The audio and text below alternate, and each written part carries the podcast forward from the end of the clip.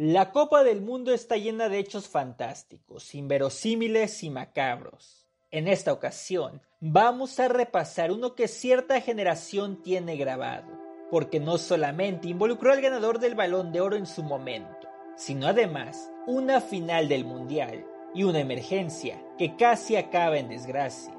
Brasil estaba a horas de disputar la final ante Francia, la selección organizadora de la justa en 1998. La verde amarela tenía a las puertas la posibilidad de repetir como ganadora y sumar su quinta estrella. En medio de las tantas figuras del seleccionado destacaba un joven Ronaldo Nazario. El fenómeno había brillado en la Copa del Mundo y llegaba con cuatro goles en su haber. Por si fuera poco, a sus 21 años y ya como un protagonista del seleccionado, el delantero pasaba por uno de sus grandes momentos futbolísticos. Y por aquellos días, era la gran estrella del Inter de Milán. Las horas se acercaban para el equipo conducido por Mario Zagallo. Aunque la Francia de Zidane, Bartés, Thuram y Petit estaba a las puertas de una noche histórica y afianzarse con su primera Copa del Mundo, Brasil confiaba en su brillante generación que había conquistado el Mundial en Estados Unidos. En el lugar de concentración, los futbolistas descansaban. Algunos dormitaban y otros más veían la televisión. De pronto, una serie de gritos desconcertaron a toda la selección. Jugadores como Edmundo o Leonardo, quienes estaban en la habitación de al lado, se despertaron. Y de inmediato, corrieron hacia donde se suponía que estaba el goleador del equipo. Cuando entraron a la habitación, vieron al joven delantero sufrir convulsiones. Era una escena que invadió de terror a los demás futbolistas. El cuerpo médico de la selección corrió a auxiliarlo. A lo largo de los casi 40 segundos que duró el ataque, los jugadores recuerdan haber visto a Ronaldo morado, con la lengua volteada y resoplando, hasta que de la mano del doctor Lidio Toledo lograron estabilizarlo. Tan solo unos minutos antes el atacante había subido a la habitación tras la comida a recostarse y algunos cuentan, hacer una llamada telefónica.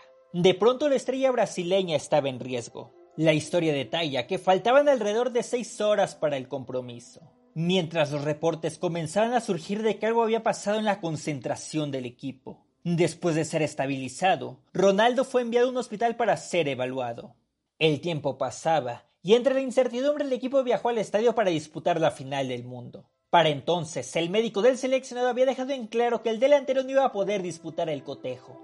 Mientras tanto, en el centro médico, Ronaldo fue sometido a estudios neurológicos y cardiológicos. La espera se mantenía, y cuando Zagallo entregó la planilla con el equipo titular, la prensa acabó por dar el sobresalto. En la lista de los titulares, el nombre del crack Arioca no figuraba en el 11. Lo que habían sido rumores de una posible descompensación cobraban mayor fuerza.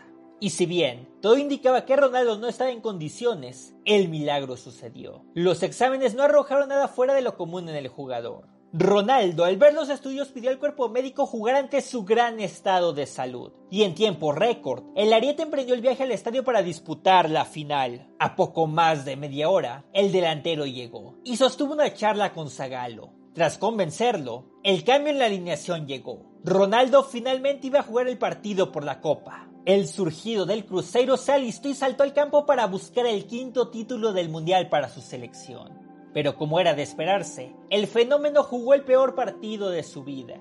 Torpe, sin resistencia, escaso de talento y un fantasma en el campo. Así se recuerda el partido donde Ronaldo estaba en las estrellas. Francia terminó por aplastar a los brasileños por un contundente 3 a 0. Las especulaciones de miedo escénico, nerviosismo para describir el flojo partido del jugador no faltaron.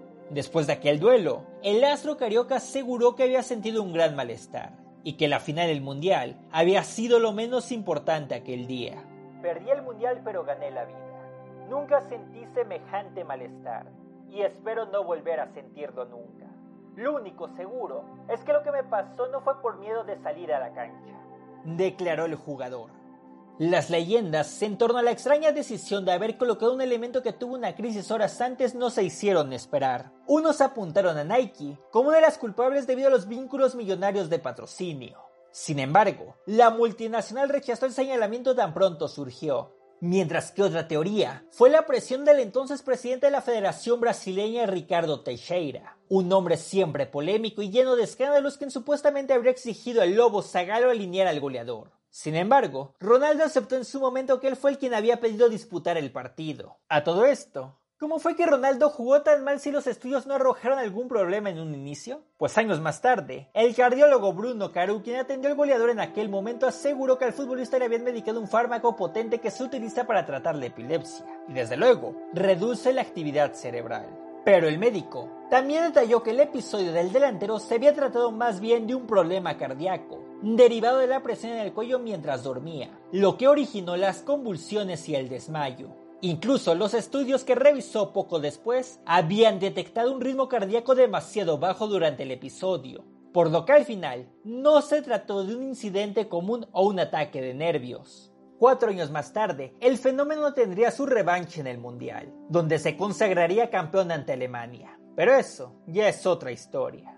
Y hasta aquí llegamos por hoy. Muchas gracias por ver el video escuchar el podcast. Si te gustó, compártelo, dale un comentario o un like. Ya sabes que también es de gran ayuda suscribirse y activar la campana para que te avise cuando haya nuevo contenido. Sígueme como Irving en Twitter e Instagram. También estamos en Spotify, Apple Podcast y Amazon Music como Instintos de Gol. Y en Facebook como Fútbol con Sal. Cuídate. Nos vemos en la siguiente.